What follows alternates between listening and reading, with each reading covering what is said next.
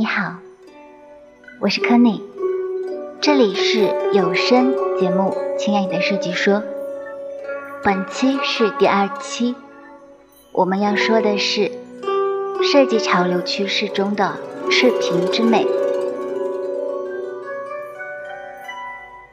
首先，关于赤贫这个词，我们要知道它的发源。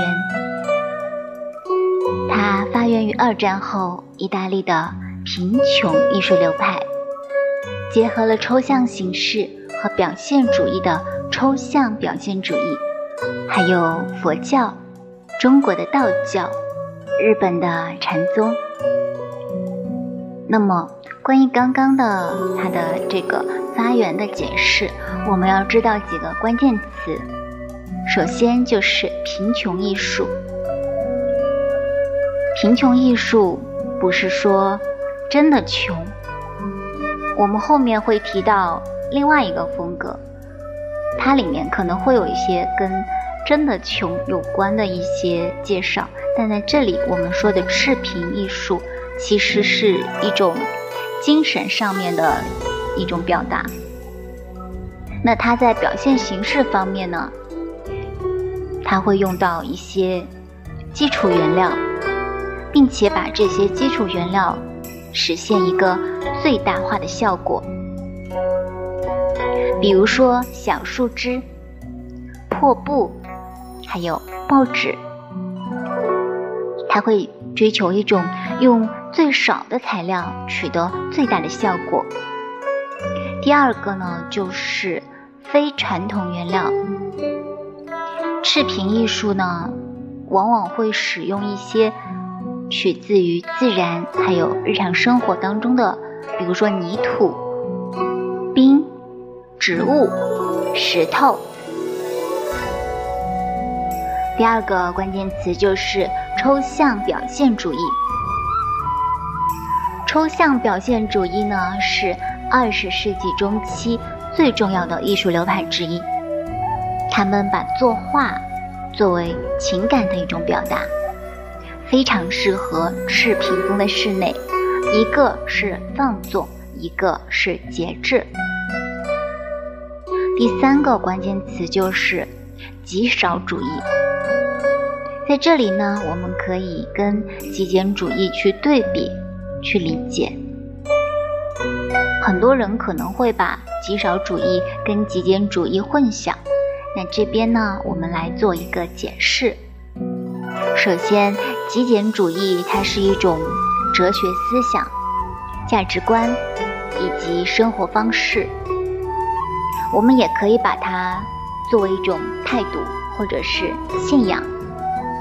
而极少主义呢，是一种现代艺术流派，主要存在于平面设计、服装设计、建筑设计等方面。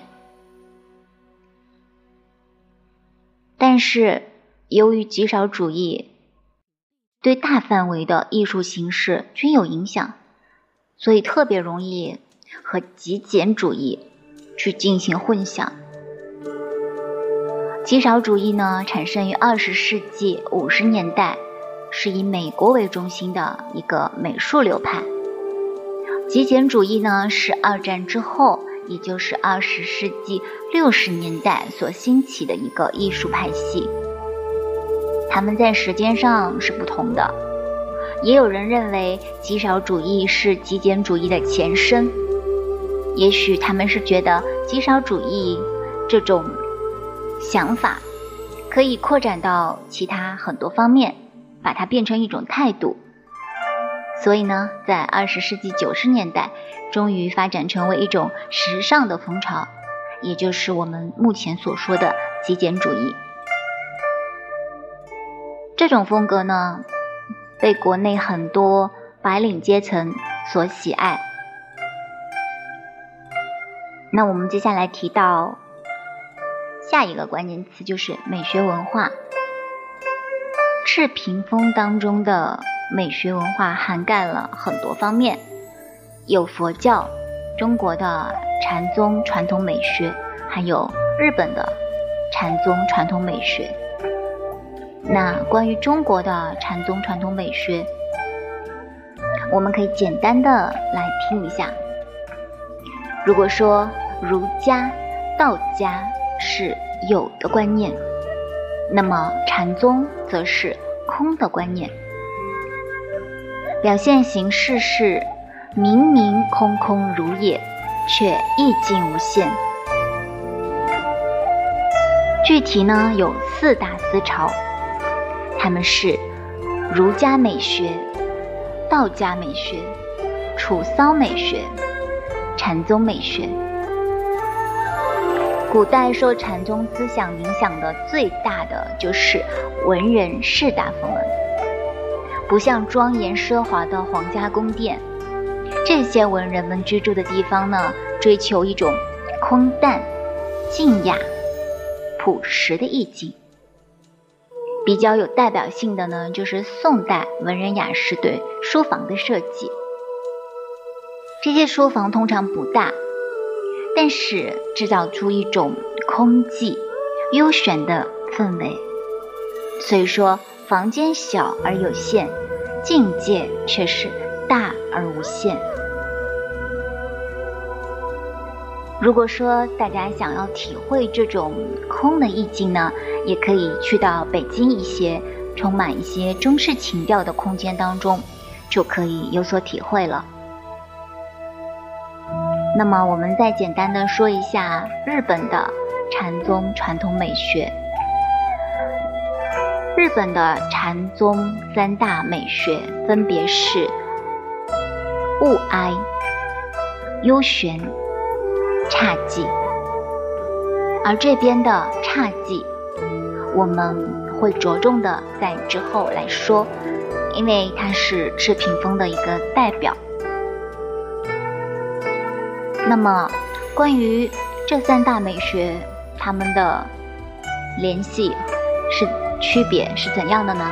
我们也进行一个简单的了解。如果说大家想要深入的了解，可以给我们留言，这样子我可以在下面几期当中来进行一个展开。首先，物哀它的着力点是情，可以是相关生活、自然甚至人生的话题。和我们触景生情有着相似的情感，但并不强调于个人。而幽玄呢，它是倾向于精神的内在，代表着深邃、优雅的美。它相较于侘寂来说，更有禅的空寂。那么侘寂又是怎样的呢？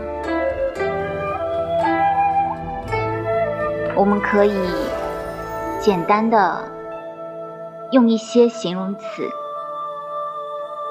来想象一下这个画面。在日本侘寂这本书当中提到，侘寂读作瓦比萨比，它就是枯树、落叶、顽石。青苔、黄昏、阴雨、水墨色、烟熏色、复古色、大地色、莫兰迪色、磨损感、陈旧感、暗淡感。朴素感、清瘦感，我想大家在听到这些形容词的时候，应该也会在眼前或者在自己的脑海当中展开一番想象吧。那么，赤屏风为什么会成为一种潮流设计趋势呢？因为它看起来似乎。并不是那种时尚风格，所以说我们进一步来了解一下它的精神内涵。赤屏风之所以会风靡呢，主要是因为它代表了人类共通的一种情怀，这是它能够风靡全世界的最主要也是最重要的原因。它告诉我们亲切，比如说路边的花朵和花店的花朵。它告诉我们简单的美好，简单也能够丰盛，简单也能够美好，简单也能够打动人心。它告诉我们减少欲望，回归本质，去审视你的每一件物品，给这些东西一个更好的地方。它告诉我们。已经死去的，或者是被人遗忘的东西，我们可以赋予它新的生命。它告诉我们，一件事物如果说只有外表，它就是一个很肤浅的东西，而它的精神才能够真正的吸引人。它告诉我们，独一无二的才是珍贵的。就像一些老物件，它们是神圣的、独一无二的，它们是最美的艺术，而它们的创作者就是时间。有时间的感觉，承载着时间的意义。你想一下，在我们如今这个时代，很多人都在逃避时间的流逝。想要保持年轻，或者刻意去变得年轻，这是见怪不怪的事情。但是真正的美，其实它不是停留在一个阶段，而是在任何一个时间的维度。还有，它告诉我们，什么是真正的认识一个物件。当你站在一个物件面前，如果你能像新生的婴儿一样无知，特别是对于一些老旧的物品，你能够为了了解它、感受它，脱掉你的帽子，摘下你的眼镜，就是一件很好的事情。关于赤屏风。